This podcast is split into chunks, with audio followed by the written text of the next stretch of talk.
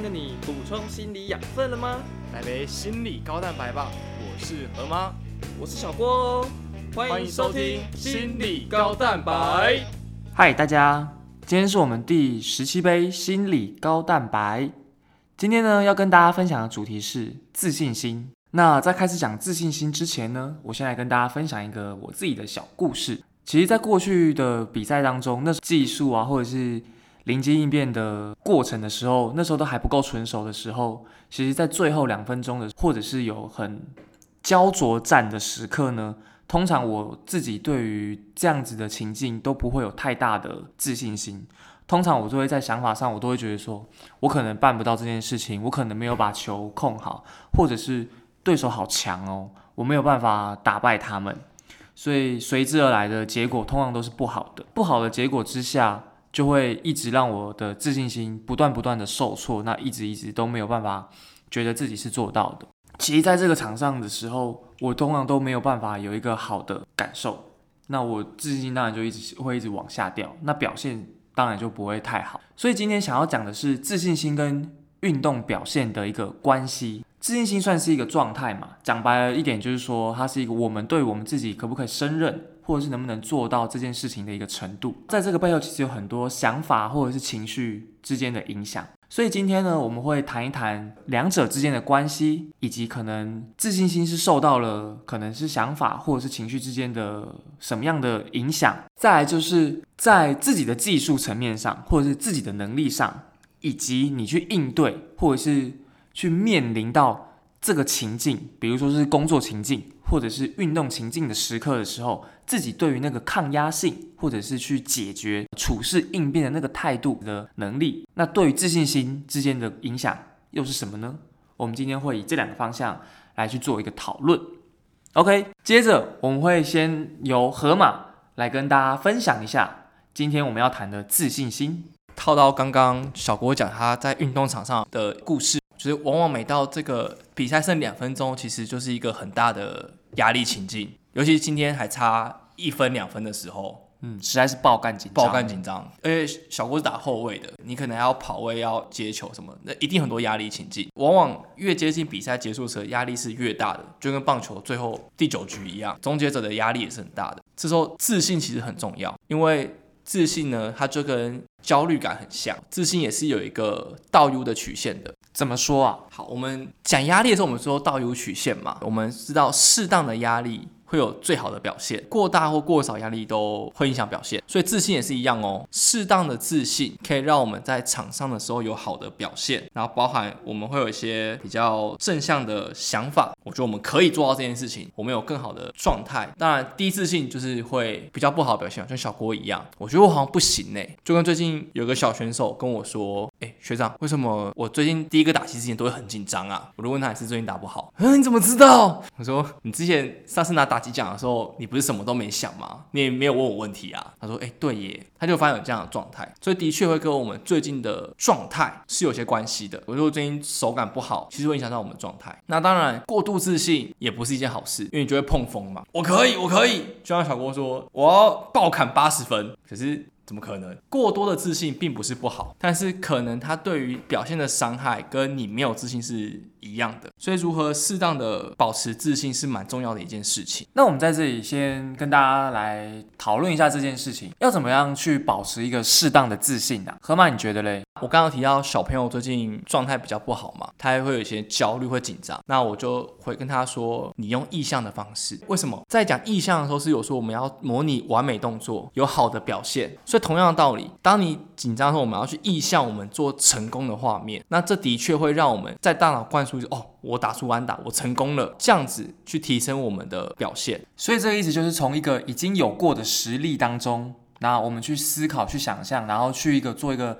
评断的标准，OK，我可以做到这件事情，也不会过多，那这个就是我能做到的嘛。对，那也不是去想我们失败的样子，所以我们就会知道说，OK，我们不去想失败，那我们会照着我们一个成功的案例去模仿、去参考。刚刚意向表象是对自己内在的，那外在也会有啊，例如说教练或者是队友的回馈，就哎、今天那一把哦打不错，碎，这个过人帅。我们也可以从他人的回馈当中去增强我们的自信，知道说哎、我们可以做到这件事情。诶，那在这边我想问的是，要怎么样在别人的增强跟回馈当中，不过度的去解读别人就觉得我好棒棒，而是觉得 OK 你做得到，就是要一个适当的样子。我们要怎么去解读这样别人的给我们的反馈？我觉得很重要的事情是具体。讲篮球好了，今天投篮你得了几分，你做得到这件事情，对，或者可能最近前点手感低迷，你的投篮都不好。那今天你投篮回到你应有的表现，你得分又来到了破十分，或许我们可以从这些实力当中去增强我们的自信。嗯，但不会过度期望延伸到说哦，所以下次我可以砍三十分。对，我们就就目前的事情去做描述，不做过多的评价或推断。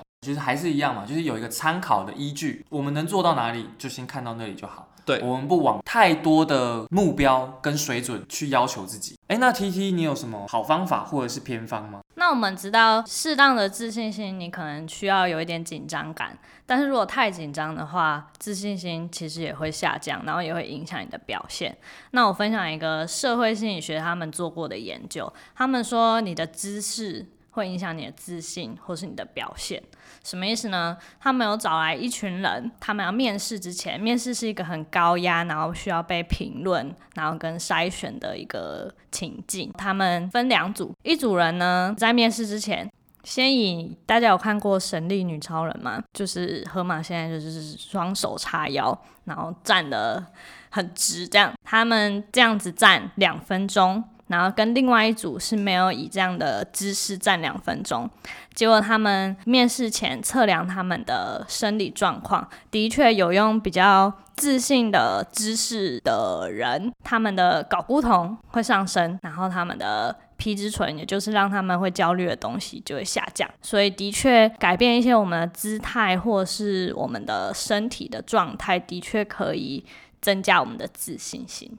所以我们在这边有一个小小的题外话，就是说，哎，我们要怎么适当的一个保持一个适中的自信，以及我们要有什么样的方法可以来增进我们的自信心嘛？所以用透过河马跟 TT 他们两个的分享，给大家一些小技巧，那可以大家不妨可以去试试看。我想补充一个东西，不知道大家听到这边有没有一个，就是我们讲很常讲一个俗谚，叫相由心生，那啥，就是说我们心理的状态会跟连带着跟我们的姿态是有关系。刚才 T T 讲到嘛，如果我们呈现一个比较强而有力这种双手叉腰的姿势的话，我们的睾固酮会上升，我们会变得比较有自信，比较有 power。那反而言之，如果我们驼背、垂头丧气的话，那可能我们的情绪就会容易受到影响，变没有这么有自信。大家如果我在看比赛的话，没有一个打拳击打的选手是垂头丧气的，大家打完就是会甩棒，然后就是很高张、很就是强而有力、赢家的姿势。那反而言之，当他们今天打不好的时候，就一定是垂头丧气的。所以这些例子当中，大家有没有想到我们可以怎么应用这些技巧？就例如说，其实当今天我们越是没有自信的时候，我们反而应该要抬头挺胸，对，我们越是要抬头挺胸，而不是缩下去。因为这个实验有个延伸是，当我们抬头挺胸的时候，我们的想法也会跟着比较正向。就像刚刚河马讲的，就是我们如果在很上智的时候，我们应该要抬头挺胸。可是你各位会不会觉得这件事情很困难？超级困难啊！我还在练习，所以刚刚那个射星的实验就有提到说，如果你觉得很困难，你就先假装假装我超有自信，面试的时候就假装说好，我什么都会，我无敌。再搭配那个很有权势、很抬头挺胸的姿势，他说你装久了，你就会像了，而且你就会成真了。那这个就真的是相由心生了。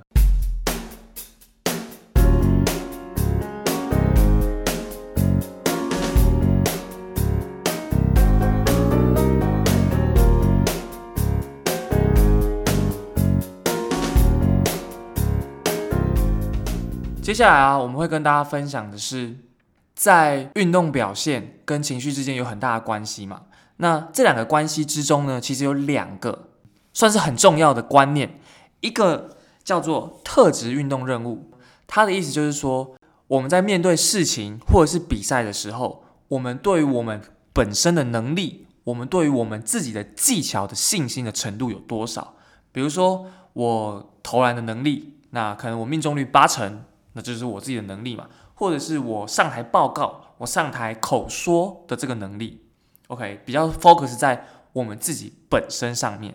那第二个能力呢，称作为特质运动应对的自信心。那这个意思呢，就是说，对于我们现在所面临到这个世界，我们可以去胜任，我们可以去克服的一个信心的程度。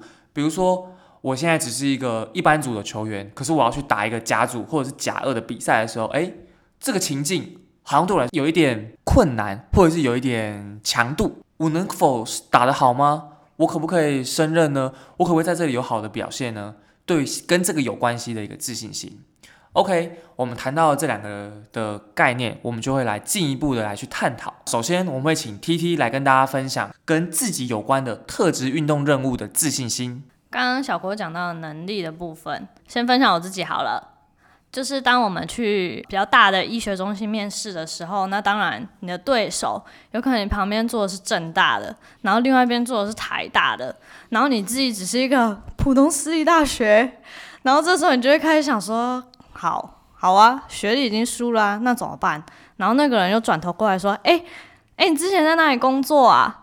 然后我想说，呃，经历又输人家一半了，就等于你学历不如人，然后你又没有经历。然后这时候你的自信心就会崩塌。没错，史上最惨。当你自信心崩塌之后，你前面两个月准备的面试的讲稿啊、笔试看的书啊，你都觉得啊，一定没有比他们强。然后你这时候你就会觉得超崩溃。所以这个时候那个崩溃的程度，就会让你的自信心完全归零，对不对？没错，掉到谷底，真的很悲惨。对啊，所以其实好像在一个升任事情的时候，我们都会去跟自己。去做比较，就是人跟人之间去做比较。T T，这个时候你觉得你会怎么去让自己的自信心可以有一点点的提升呢？我觉得那个环境非常的焦虑，尤其是大家可能在外面闲聊的时候，你可能觉得自信心掉一半。但你进去团体面试的时候，他开始自我介绍，然后说他在台大，然后他曾经在哪个医院待过，然后他曾经做了哪些研究，然后你在那种很焦虑的环境，然后你的自信心就更往下掉。实在太崩溃了。那这时候呢，我们就可以想一下：好，虽然我们的学历跟经历没有比别人厉害，但我们有什么东西是赢过他的呢？是不是要看见自己有的东西？看见自己好的地方。例如，就说虽然我没有经历，但代表我的可塑性比他们高。哎，不错哎，我觉得这个不错。还有呢？面试了几百回，就要想出这种应对的方法。那你要怎么就是可以想到看到自己好的？你在那么焦虑啊，你在那么的自信心低跌落谷底的那个时刻，我觉得第一件事情就像我们很常讲的正念，我们一定要先觉察自己，你要看到自己，你发现自己好，我现在就是很焦虑，因为我觉得我不如人，但我不如人这件事情，这个信念是不是不合理的？就是当我们发现这个信念是不合理的时候，我们就可以做一些调整。那怎么调整？就像我刚刚跟小郭讨论的，就是我们可以发现自己好的地方。虽然我们没有经历，但我们可塑性相对比较高。虽然我们没有比较好的学历，但是我们在过去的学校其实成绩表现很优异。嗯，听说你是学霸，对不对？也没有是河马，没有啊。T T 不是拿公费吗？哦，所以当然在外面受到打击的时候就会非常的崩溃。是没错，但是你要还是想到自己有好的嘛，对不对？对。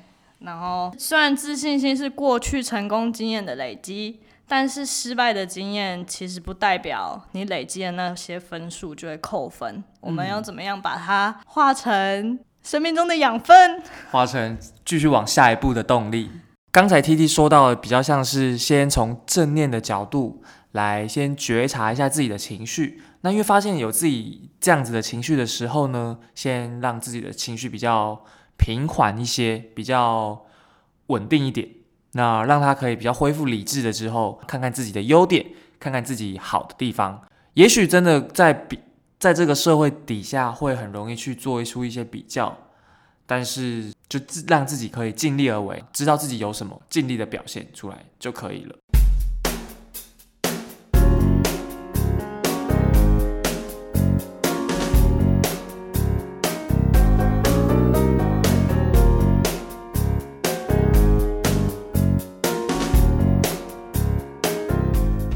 刚才我们一开始在跟 T T 讨论的比较像是着重在自己能力上面嘛。那当我们去面对一件事情的时候，我们在面对一场比赛，其实不单单是只有自己，我们能够去克服、能够去应对这个情境的时候的那个自信心也是很重要的。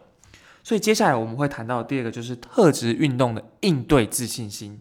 那这个地方我们就来由河马跟大家来分享一下他在运动场上的时候那种最脆弱、最崩溃的自信心的时候，他是那个是一个什么样的历程，以及他是如何去克服的呢？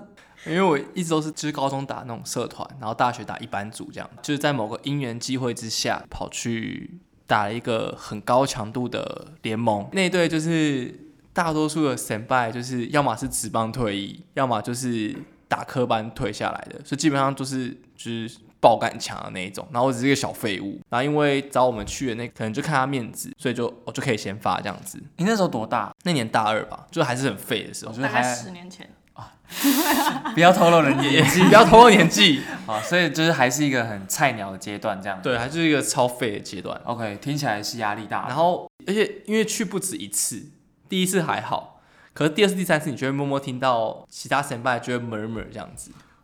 河马好烂哦，他怎么这样啊？还敢谁找他来的啊？天哪，靠关系不的吧会，根本靠关。对啊，要不是给他面子，怎么会叫他来啊？天，还打校队，笑死了吧？我们就一般组啊，哦可能应该说，可能对一般组某些比较高的技巧，在科班的眼里就是干，这不是基本常识吗？我就就这样被嘴过，就呃干，对不起，就是，所以那时候去打是个学习，没错，就是哎、诶可以去学到不同的世界长什么样子，也可能是你打一般组那个这个同文层不容易看到的，可相对每次去打之前都会很玻璃心，就是干，有点不想去，好想翘掉。所以那个时候其实这个比赛让你有很大的压力，对不对？我觉得压力蛮大的。那你你觉得那个时候你能够克服这个比赛，就是说可以好好的打这场比赛的那个程度，大概是那个自信心，就是最低标准嘛，就是哦，把它打完就好了。哦，就就是是有参与到，有刷到存在感。对 OK，所以听起来也不是很快乐。对，蛮痛苦的。嗯，对你来说是一件事啊，真的是很抗拒，但是又没办法不去的一个比赛，对不对？对那那个时候的你是怎么去撑过的？哦，因为那有朋友一起去，所以就是跟朋友聊天，哦就就过去了这样，但都就是没有在意这么多。就有点像度时间啊，好了，赶快结束就 OK 了。对，不打完就好。好 OK 今天没我没有失误，好，可以可以可以好，有交代有交代。有交代，有交代交代就好。那如果以你现在的状态，以你现在这么专业的姿态，给你一个时光机，回到那一年，现在的你，你可以怎么做，或者是你又会怎么做呢？我觉得还是会跟那种心态有点像，就是跟自己说，就是好，我就是把我今天能够做的本分做好就好。那我也尽我最大的努力去完成，就是参与在这个比赛，我也投入在其中。那我问心无愧就好，就我也不一定要去在意别人的 murmur 或是某些话语这样子。那如果那个时候一样，你会有一个很很崩溃的情绪，或者是你听到被骂，你玻璃心碎了，那刚好下一个打击是你的时候，你该怎么上场？你该怎么用一些技巧来帮助你自己，可以在场上？就是透过腹式呼吸，我觉得它是一个蛮好转移注意力的技巧，嗯，或是给自己一些 cue，跟大家说专心，是开心。专心在这个打打戏这个当下就好，剩下的不要管它。OK，就比较像是一个稳定一下自己的情绪，用一些腹式呼吸的方式来稳定情绪，然后呢，用运动心理学的方法来告诉自己说：好，专心，河马，我要专心。那让自己在比赛在打劫那个位置上面。差不多就这样子。所以其实自信心就是一种然后很抽象的状态，它其实是没有办法被量化的吧？对吧？T T，自信心它不能量化，就像不能说很有钱，或是像大学分类一样，你就是顶大的大学生，你就是顶大自信心，没有这样。它好像也不是一种人格特质，不是像说你很有耐心，或者你很有领导能力一样，它也不是一种特质，所以它好像是一种状态。所以自信心刚前面有讲到，好像是过去成功经验累积而成的，但也不代表失败的话我们就没有自信。那有自信的人，他就是可以知道说他自己能够做什么，但是我觉得我们永远不会知道自己的极限，或是永远不知道我们自己能够做多少，所以我们就尽力去做，每一件事都勇敢去尝试。然后把每一次失败当做养分的累积。虽然很老套，或者虽然有一点困难，因为我们也都还在努力，但就是像刚刚河马说的，也许透过一些转念，或是觉察自己的状态，拿一些不合理的信念，然后去做调整，然后重整我们的自信心，重新出发。所以其实自信心真的是很见仁见智的啦，就是每一个人他对于这件事情，或者是对于自己的技巧，是一个非常主观的概念，对吧？河马，你好像有话想说。一路听下来，就是我们在最前面的时候讲的相由心生嘛，就是我们的身体姿态如何影响到我们的想法跟情绪。那这边呢，我们就想要讲到我们很常用的一个 model，叫做 A B C。它就是说，A 就是事件，然后 B 是我们的想法，C 是我们的情绪。我们最近发现说，很多时候我们要处理的其实不是 C，就这个情绪或者是结果。而是 B 想法，因为我们会发现说，当我们想法只要改变了之后，我们的 C 后面这些结果就是情绪行为会获得不同的改善。所以刚才在这个模式里面，我们是不是透过改变我们的姿势去影响我们的想法，使我们的情绪、我们的自信能够变得更为正向，对吧？因为其实我们一直在倡倡导的是，情绪、想法、行为是一个脉络。是连在一起的。那从这边，我们透过改变我们的姿态来影响我们的想法，影响我们的情绪。那在第二段当中呢，我和 T T 我们就各自分享了我们在遇到工作或球场的时候，我们怎么透过腹式呼吸或者是转念的方式来影响我们情绪。那就单纯的从情绪端。来做一个介入，所以今天我们想跟大家分享的是，自信心呢会因着很多状态而做改变，但是面对这样的改变，我们并不是没有能力跟方法去处理的。我们可以透过改变我们的身体姿势，又或者是改变我们的想法，学校名字教的正念这些转移注意力的方式，来让我们的自信能够提升，让我们处在一个适当的自信而有好的表现。迎来好的结果。那今天第十七杯的高蛋白就到这边。好，那我们今天又换了一个方式来去陈述。那不知道大家有什么样心得？因为前几杯我们收到心得就是这脉络有点乱啊，感觉怪怪的。好，我们又在做一些录音上的修正。那不知道大家觉得今天有没有什么样的不同呢？那又有什么样的经验？或者是心得，也欢迎大家留言告诉我们哦。你可以到 IG 或 FB 搜寻“健心运动心理”，给我们回馈。那或者是在 First Story 上面赞助我们一杯高蛋白的钱，让我们继续支持往下做的动力。然后还要夜配一下我们自己。好，我们最近也是开了一系列的正念与减压压力管理的工作坊。那目前还剩下大约三场左右。好，所以有兴趣的你也不妨到我们的 IG 首页的 Link Tree 上面去做连接报名参加。那如果想听我们开什么讲座，也欢迎跟我们说。好，就这样，我们就下一杯高蛋白再见喽，啵啵，拜。